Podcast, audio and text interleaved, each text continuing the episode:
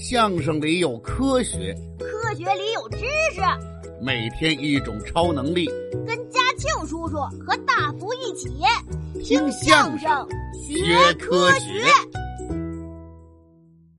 悬在高空的足球，表情狰狞而恐惧的小九和几个同学，从容平和的走在甬道上的黄老师，一切都一动不动。全世界只能听得到大福随身码表的滴答声，顾不得其他了。大福飞奔出操场。起初他想把足球够下来，可是现在的球还太高，根本够不着。他转念一想：“嗨，我根本不需要把球够下来，那样时间静止一过去，我也没法跟大家解释呀。我只要把足球飞行的方向改变一点只要落下的时候砸不到黄老师。”不就行了吗？大福想明白这一点，就想找一个长长的东西能够碰到足球。可是这里又不是教室，没有扫帚、拖布。他想摘下一棵树枝，可是爬树也根本来不及呀。时间一秒一秒的走着。嗨，死马当做活马医吧。大福从路边捡起了鸡蛋那么大的一块石头，也不敢用太大的力气。他一是怕力气太大砸着人，二是怕球砸得太偏飞得太远，让别人太过吃惊。于是跳起来，照着足球撇出了石头，啪，不偏不斜砸中了足球的正中。如果是平常的时候，那石头一定会落到地上，那足球也会飞向远方。可是现在的石头和足球都没有像想象的一样运动。石头砸中了足球后。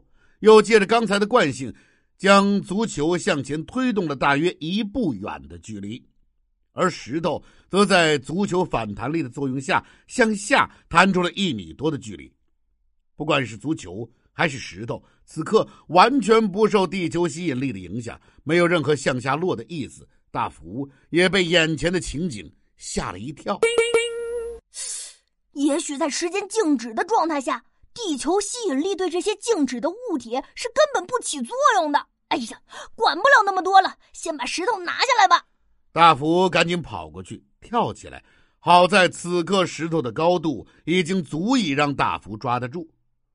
落地后，大福又向一旁还是行走姿势的黄老师鞠了个躬，行了个礼。啊，黄老师，对不住啊。紧接着。大福将手里的石头又扔回了路边，自己则又跑回了操场，站在刚才起脚的位置，脸上摆出了惊讶、恐惧的表情。三、二、一，一分钟时间到。所有踢球的同学嘴里都发出了“哎呀”，大福居然还用手捂住眼睛，但还留出了两个大大的手指缝来。好在一切尽在掌握。此时的黄老师已经完全不在足球的射程范围之内，当然毫发无伤。可是周围的同学似乎仍然没有停止喊叫：“哎呀呀呀呀呀呀呀呀呀！”那声音似乎反而更大了。透过指缝看出去，大福不明就里。啊，黄老师没事啊！你们还喊啥啊？就在大福还没明白是怎么回事的时候，就听叮咣。哎呦，这是哪儿来的足球啊！大福赶紧放下了双手，视野开阔之后再一看，妈呀，这回闯祸可闯大了！啊，王校长，您什么时候过来的呀？原来在黄老师的身后，大约十几步远的地方，正坐着王校长。这个时候正是下午一点多，因为公务繁忙，王校长没来得及吃午饭。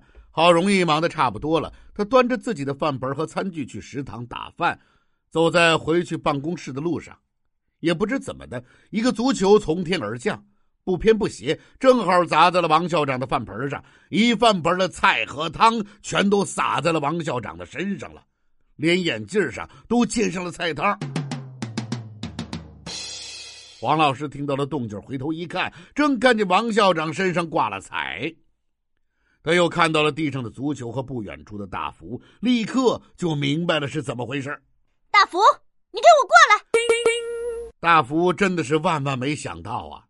哎呀，我明明已经让足球躲过了黄老师，怎么又偏偏砸中了王校长啊？嘿，就是因为你要躲着黄老师，才砸中王校长的呀！你要是不躲，还砸不着呢。大福，你嘀咕什么呢？赶紧过来！大福看到自己这回是躲不过去了，就磨磨蹭蹭的跑了过去。跑过去的时候，还顺便把球踢回给了同学们。大福，刚才的足球是不是你踢的？啊，这个我，是是是我踢的。听相声学科学。今日小贴士，前面说了时间的开始，咱们今天聊聊时间的样子，也就是时间是怎么呈现在我们面前的。仔细想一想，好像时间根本没有一个样子，谁也说不清时间到底长啥样。其实，对于我们大多数人来说，时间只有两个表现形式。一个是时间点，一个是时间段。时间点就是指时间的某一刻，或者说是某一瞬间。前面咱们说过，时间是连续的，一百五十多亿年了，从没有过断裂。所以，如果把时间比喻成一条非常长的绳子，那么时间点就像这条绳子上的一个点，时间段。就是这绳子上两个点之间的距离，我们常常用几点几分甚至几秒来描述某一个时间点，但其实时间是连续的，也就是无论多么细分，也都可以分得更细。比如，比分小的是秒，比秒小的是毫秒，更小的是微秒。我们已经完全无法用身体去感知，但时间。就是由这些短小的时间单位组成的，这些时间单位连在一起就构成了时间段。嘿嘿，好了，今天先聊这么多，咱们下回接着说。